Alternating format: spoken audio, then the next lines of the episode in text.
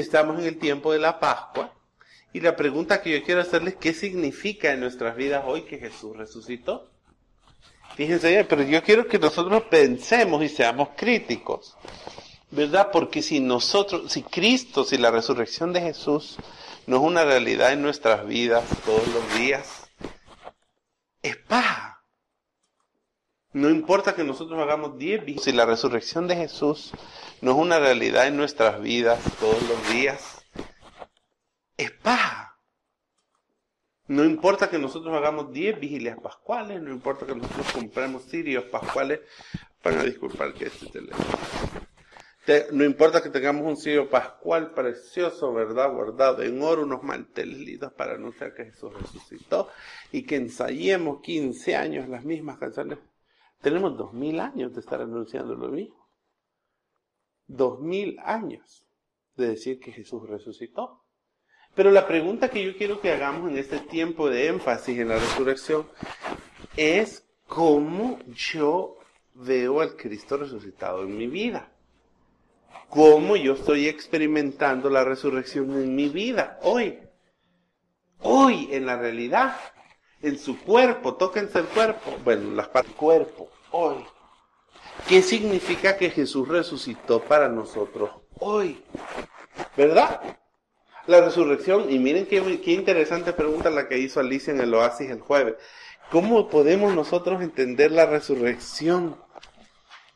Porque esas, esos cuentos mágicos, ¿verdad? De que Jesús resucitó y que esas fumazones, es escuchado hoy en la, lectura segunda hemos escuchado las visiones de Juan, el teólogo, ¿verdad? Hemos escuchado el libro de las revelaciones, el libro del Apocalipsis, como dice, se llama en griego, ¿verdad?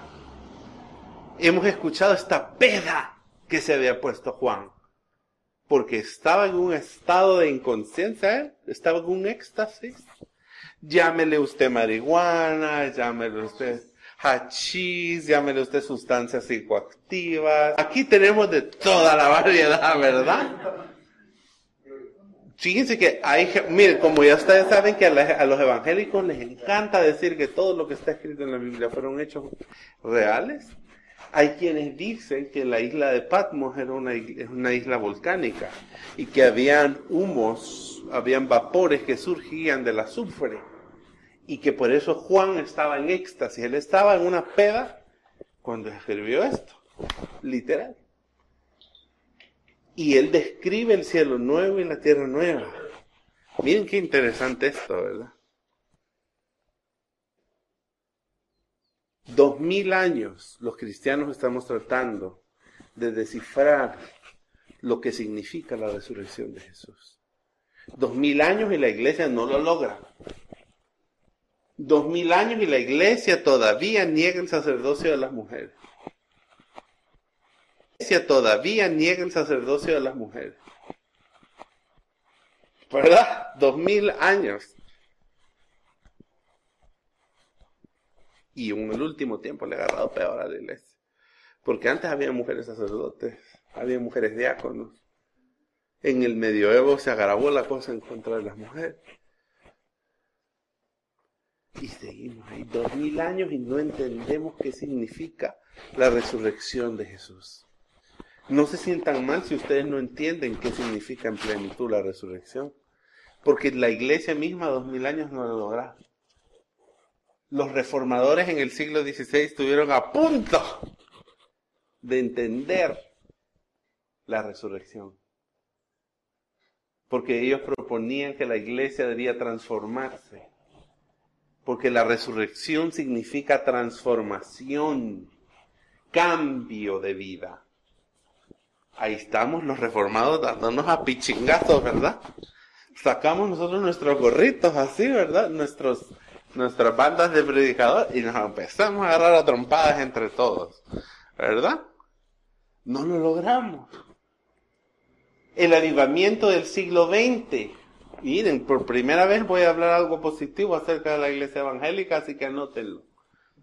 El avivamiento del siglo XX en los Estados Unidos nos invitaba a todos a vivir una vida en el Espíritu. una vida que iba en contra de la corriente y del sistema.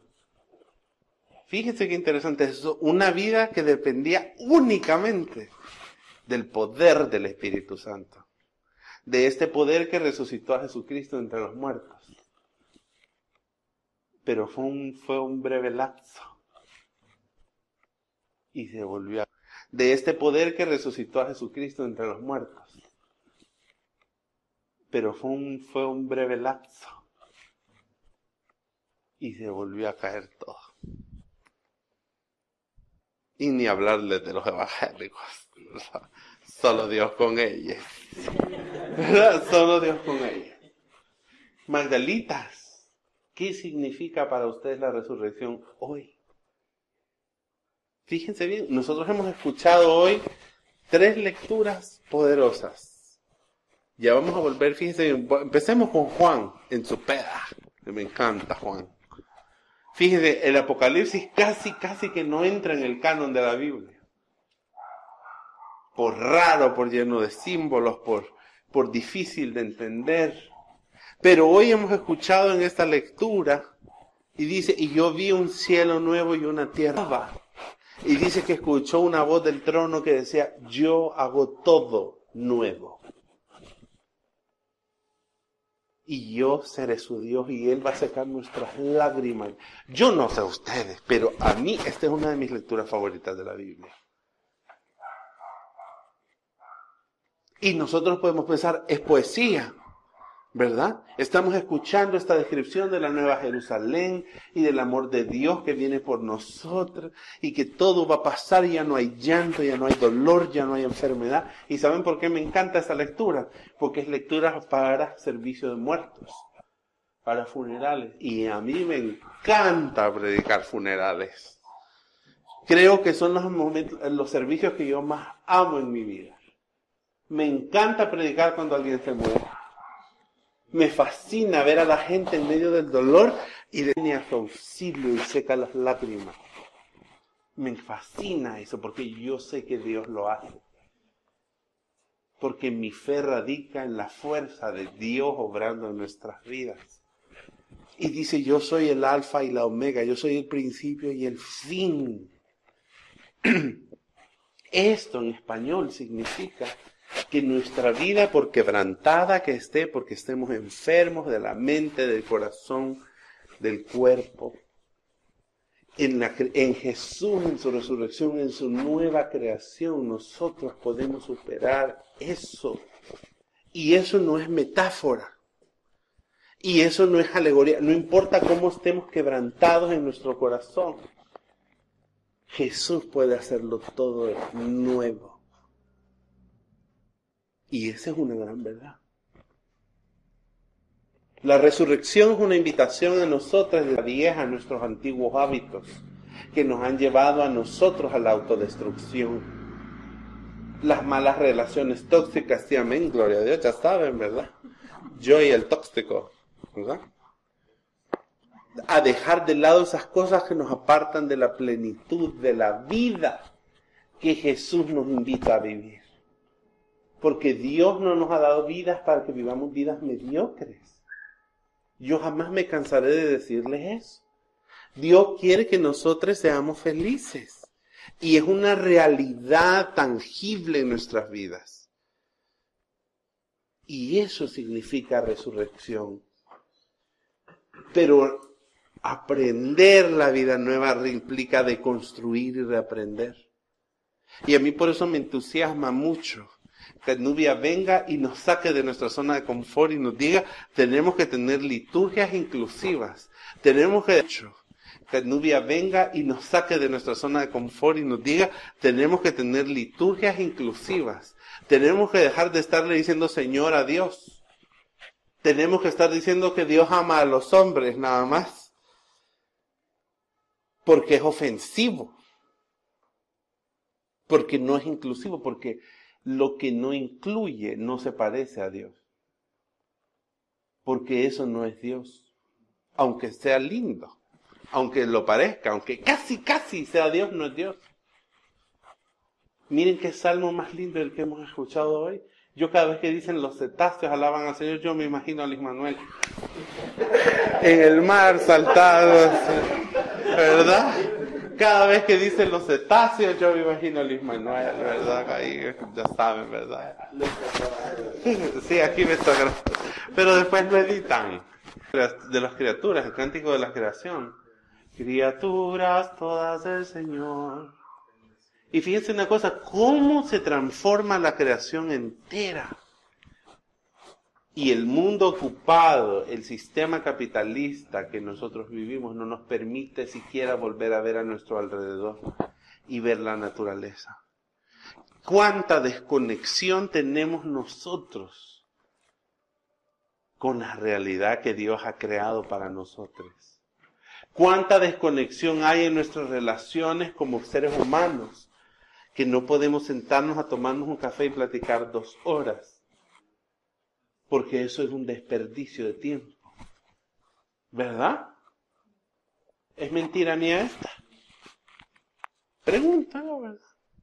Eh, vivimos en una desconexión total de la realidad. Y yo por eso les pregunto hoy, les preguntaba al principio, ¿por qué? Y yo por eso les pregunto hoy, les preguntaba al principio, ¿por qué adoran ustedes a Dios? ¿Por qué alaban a Dios? Es una pregunta bien compleja. Porque si nosotros vemos nuestra vida diaria, ¿qué razones hay? Que no, a mí, a mí me, me da, me, da un poco de, de cosa cuando la gente dice yo quiero darle gracias a Dios porque me ha dado la vida para poder llegar hasta este momento y me pongo a pensar, Dios mío, suena como que si la vida fuera una prueba de resistencia. Porque el capitalismo hace que la vida sea para nosotros una prueba de resistencia que no sabemos si vamos a llegar al día siguiente. No sabemos si al salir de nuestras casas nos van a matar si el Estado opresor nos va a arrestar y vamos a terminar muertas, ¿verdad? Desaparecidas. No sabemos si el dinero que tenemos nos alcanzará para sobrevivir para el día siguiente.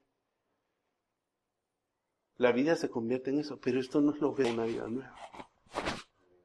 Que es difícil, yo lo sé, porque estamos inmersos en este mundo. Uno, que yo soy bien romántica, ¿verdad? Yo quisiera poder abrazarlas a todos ¿verdad? Y pensar que vamos a ser felices, pero cuesta. No es tangible. Pero Dios nos está diciendo hoy, eso es resurrección. Y esto es lo que necesitamos desaprender. Hemos escuchado hoy en nuestra primera lectura una de mis partes favoritas de la Biblia. Es que a mí me gusta la Biblia, ¿verdad? Todas son mis partes favoritas, ¿verdad? Todas. Bueno, no, hay algunas que no me gustan. Pero miren, hemos escuchado hoy a Pedro a Pedro, ¿verdad? Ay, señora Pedro, esta mujer. Qué difícil con Pedro. Pedro es, el, es esa, esa figura alegórica de todo lo que está dentro de nosotros. Esa figura alegórica de todo lo que está dentro de nosotros. Nuestra incredulidad, nuestros apegos, nuestros, nuestros, nuestros prejuicios, nuestros dolores de la humanidad, todo lo que habita en nosotros. Y miren qué chambre esta que hemos escuchado. Porque miren qué bonito pensar que los cristianos y cristianas, y esto es una verdad que nosotros vivimos a través de los sacramentos, porque los sacramentos son realidades físicas que representan y que nos permiten tocar realidades espirituales. Miren qué interesante eso. Es decir, que las cristianas y cristianos, nosotros no vivimos en un mundo únicamente físico, sino en un mundo espiritual, hablando del estado opresor, ¿verdad? La policía. Entonces, fíjese bien, ignórenlo. ¿Verdad? físico, sino en un mundo espiritual, hablando del estado opresor, ¿verdad? La policía. Entonces, fíjense bien, ignórenlo. ¿Verdad? Estamos, fíjense bien, nosotros vivimos en un punto intermedio y por eso es que nosotros sufrimos tanto. Así es. Me van a llevar presa como Perséfone. Llévenme, encadénenme. Encadenada me van a sacar de aquí. ¿Verdad? Fíjense bien. Entonces, fíjense, nosotros vivimos Como dice aquella canción de José Luis Perales, yo no soy ni de aquí ni de allá. Nosotros no pertenecemos a este mundo. Cabrales, Facundo Cabral, perdón. ¿Verdad? Nosotros no pertenecemos a nosotros, sino que le pertenece a Dios. Y nosotros, fíjense, nuestro entendimiento no nos pertenece a nosotros y tampoco debe ser de este mundo. Y yo les invito a que ustedes se cuestionen todo lo que ustedes entienden por puro, correcto, por adecuado. Fíjense, por, por políticamente correcto. Hemos escuchado que dice Pedro, fíjense bien, Pedro, como les venía diciendo, era anteriormente estos domingos, espero que me hayan puesto atención, Pedro pertenecía a un partido político dentro del judaísmo y después se convirtió en un partido político dentro del cristianismo. Los que se las querían llevar, que ellas eran las puras, las únicas, ¿verdad? Las elegidas. Y que la salvación de Cristo, incluyendo no solo la ley, sino que la salvación de Cristo había venido para ellas. Pueblo elegido. Ay, aquí vamos una vez más, ¿verdad? Con este pensamientos tribalistas, una vez más. Y él era firme y fiel creyente de esto, pero era un tantito hipócrita mi muchachito, como todos los apóstoles. ¿Verdad? Fíjense qué interesante. Dice que un día Pablo, ¿te imaginan a la loca histérica? Le gritaba, pero, y dice que le gritó, dice el texto, el griego original, y le dijo que, que por qué era tan hipócrita. ¿Por qué le dijo cuando estás con los gentiles comes y vives y te sientas a comer con ellos? Y cuando estás con los judíos, con los de este otro partido, pretende ser como uno de ellos y seguir la ley. Es que hay gente hipócrita. Y miren, y en las altas jerarquías de la iglesia más todavía. Si no, ¿verdad? Preguntémosle nosotros, ¿verdad? A los obispos que encubren los casos de violación, ¿verdad? A los obispos, ¿verdad? A los cardenales que viven en palacios como príncipes de la ¿verdad? A los obispos, ¿verdad? A los cardenales que viven en palacios como príncipes de la iglesia. Es la hipocresía a los pastores, ¿verdad? Evangélicos. Y no dejemos la muchachos a los evangélicos. Bueno, pues digamos a ciertos pastores, ¿verdad? Que convierten sus iglesias en dinastías y que se van trasladando, ¿verdad? Las empresas con la iglesia de Cristo como si fuera una empresa. Es la hipocresía. ¿Verdad? Y eso sigue siendo una realidad hoy, pero para que se den cuenta ustedes que ya era una realidad en el primer siglo. Y Pablo llega histérica a la loca, llega y le grita, grita al otro. Lo que Pablo no sabía es que Pedro estaba aprendiendo una lección y se estaba deconstruyendo. Dice en el libro de los Hechos que un día Pedro estaba, estaba orando y cayó en éxtasis. Aparte que tenía un... Ustedes no pueden tener idea de lo peligrosa que es una persona cuando tiene hambre. ¿Ok? Y Pedro estaba en similares circunstancias. Pero él cayó en éxtasis y el Espíritu de Dios vino y le dio una visión. Y le dice que vio todos los animales de la tierra en un lienzo que descendió del cielo. Fíjense, y me estoy tomando el tiempo para volverles a contar toda la lectura otra vez más porque es importante.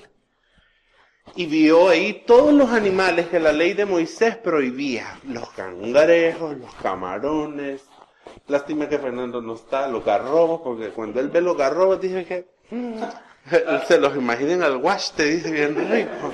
Ay, a quien, ¿verdad? Ay, a quien. Todos los animales que eran impuros conforme la ley. Las cabras, todos animales que les gusta, ¿verdad? Que a ustedes les gusta comer conchas. Con limos conforme la ley. Las cabras, todos animales que les gusta, ¿verdad? Que a ustedes les gusta comer conchas con limón y que la pobre concha le haga así, ¿verdad?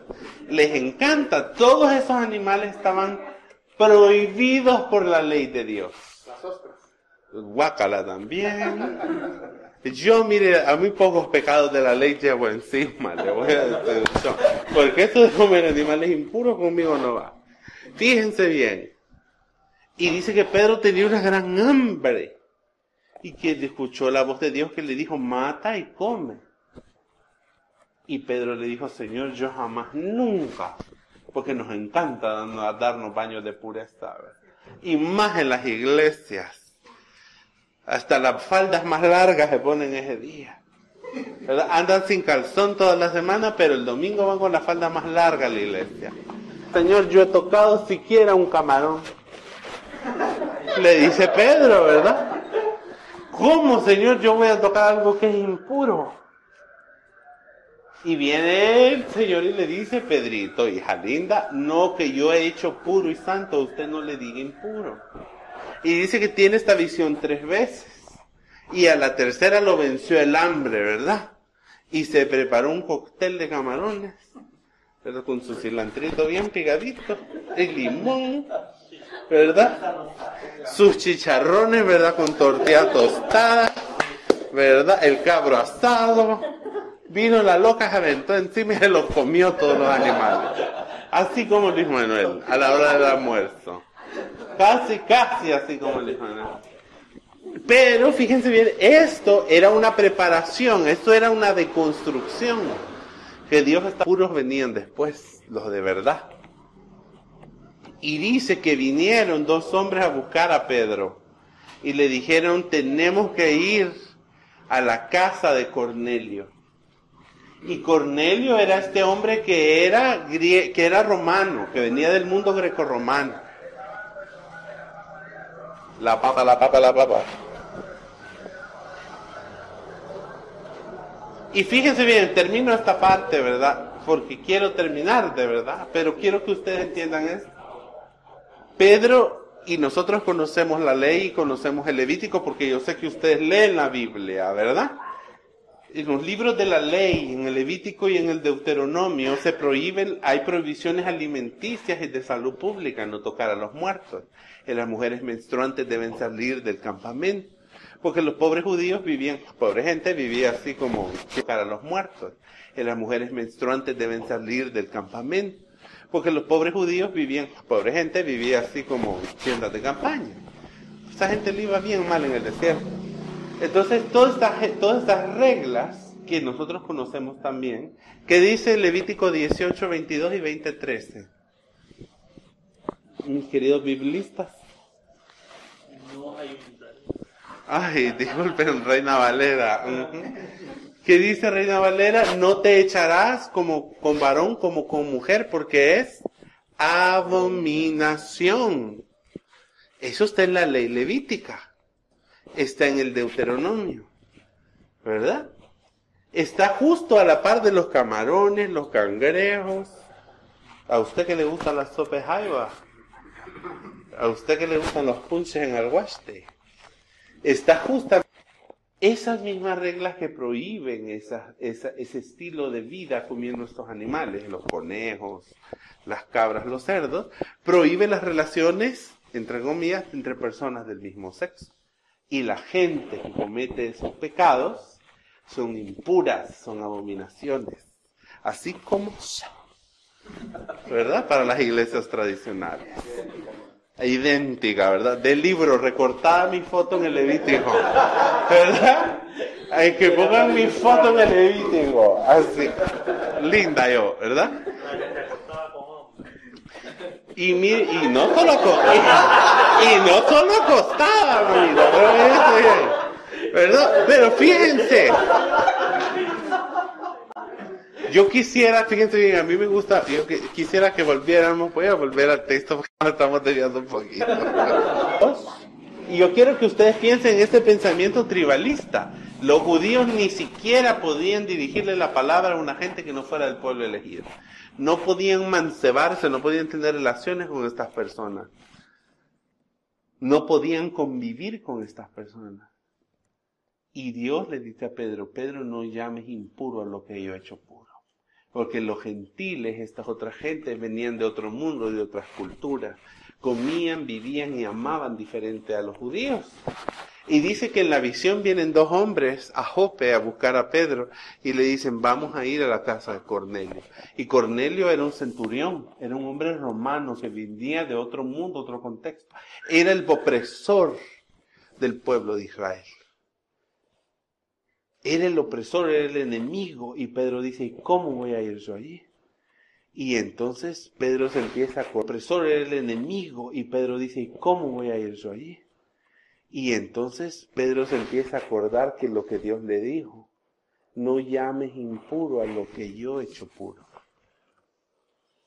Miren cómo la resurrección de Cristo implica deconstruir nuestra mente.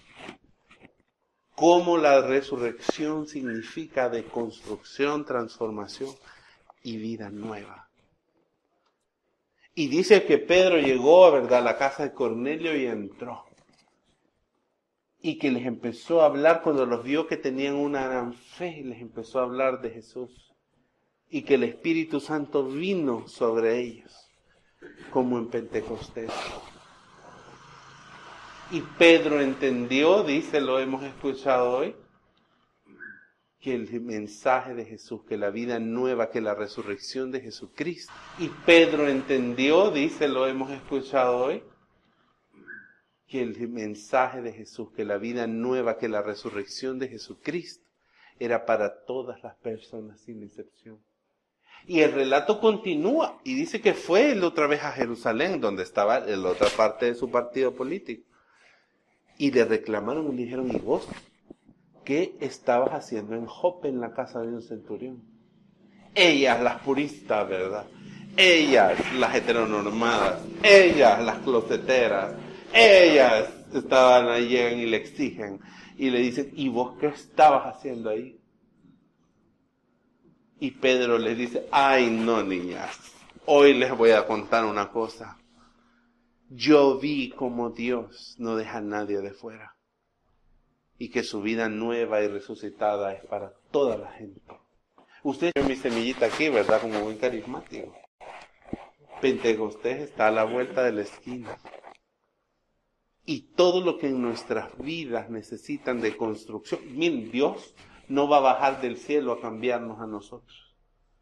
Lamento informarles esto.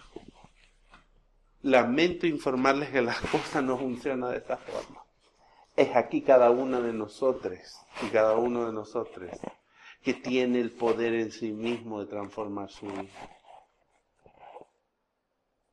¿Por qué? Porque hemos recibido el don del Espíritu Santo. Y el Espíritu Santo es poder. Poder para cambiar nuestras vidas, para cambiar nuestra mente, para sanar nuestro corazón. ¿Verdad que eso por eso somos cristianos trinitarios, verdad? Porque Dios vive fuera de nosotros. Dios nos redimió en Jesús y nos enseñó una nueva manera de vivir. Y porque Dios habita dentro de nosotros por medio del Espíritu Santo. Entonces, no espere que Dios haga más de lo que ya hizo. Porque para resucitar, para transformarse, Dios ya hizo su parte. Es hora de que ustedes hagan las suyas. En el poder del Espíritu Santo. Porque es difícil. No es fácil. ¿Cómo cuesta superar al tóxico?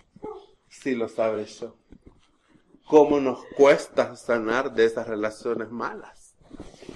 ¿Cómo nos cuesta dejar los malos hábitos que nos destruyen a nosotros mismos? No es fácil. Es un trabajo que nosotros hacemos en comunidad, con un coach, con un psicólogo, con un terapeuta, con un psiquiatra, con un doctor, con un doctor, con un dejar los malos hábitos alimenticios. Hay que buscar un, nutricionista, ¿verdad, hermana? ¿Verdad? Para poder deconstruir esos hábitos alimenticios. No es fácil, pero comienza por nosotros mismos. Está en nosotros el poder de lograrlo. No por nuestra fuerza, sino que porque Dios ya lo hizo. Dios ya hizo su parte, si se dan cuenta de esto. Y esa es una de las razones por las que debemos alabar a Dios. Porque Él ya hizo su parte. Porque Dios ya nos amó hasta la última consecuencia. Porque Dios ya se entregó por nosotros. Porque ya vino en Jesús y nos enseñó el camino, la verdad y la vida. Dice, ¿verdad? El texto, la colecta de hoy decía eso. Y dice Pedro que les dijo, miren, nos pasó lo mismo que Pentecostés. Y el Espíritu Santo para decirle a Dios a quién puede recibir y a quién no. A quién le puede dar el don del Espíritu Santo. Y dice que las otras cayeron muertas. de escuchar que los gentiles, que esta gente sucia, malviviente, impura, gentil, abominable, Dios le había amado y le había dado el poder del Espíritu Santo.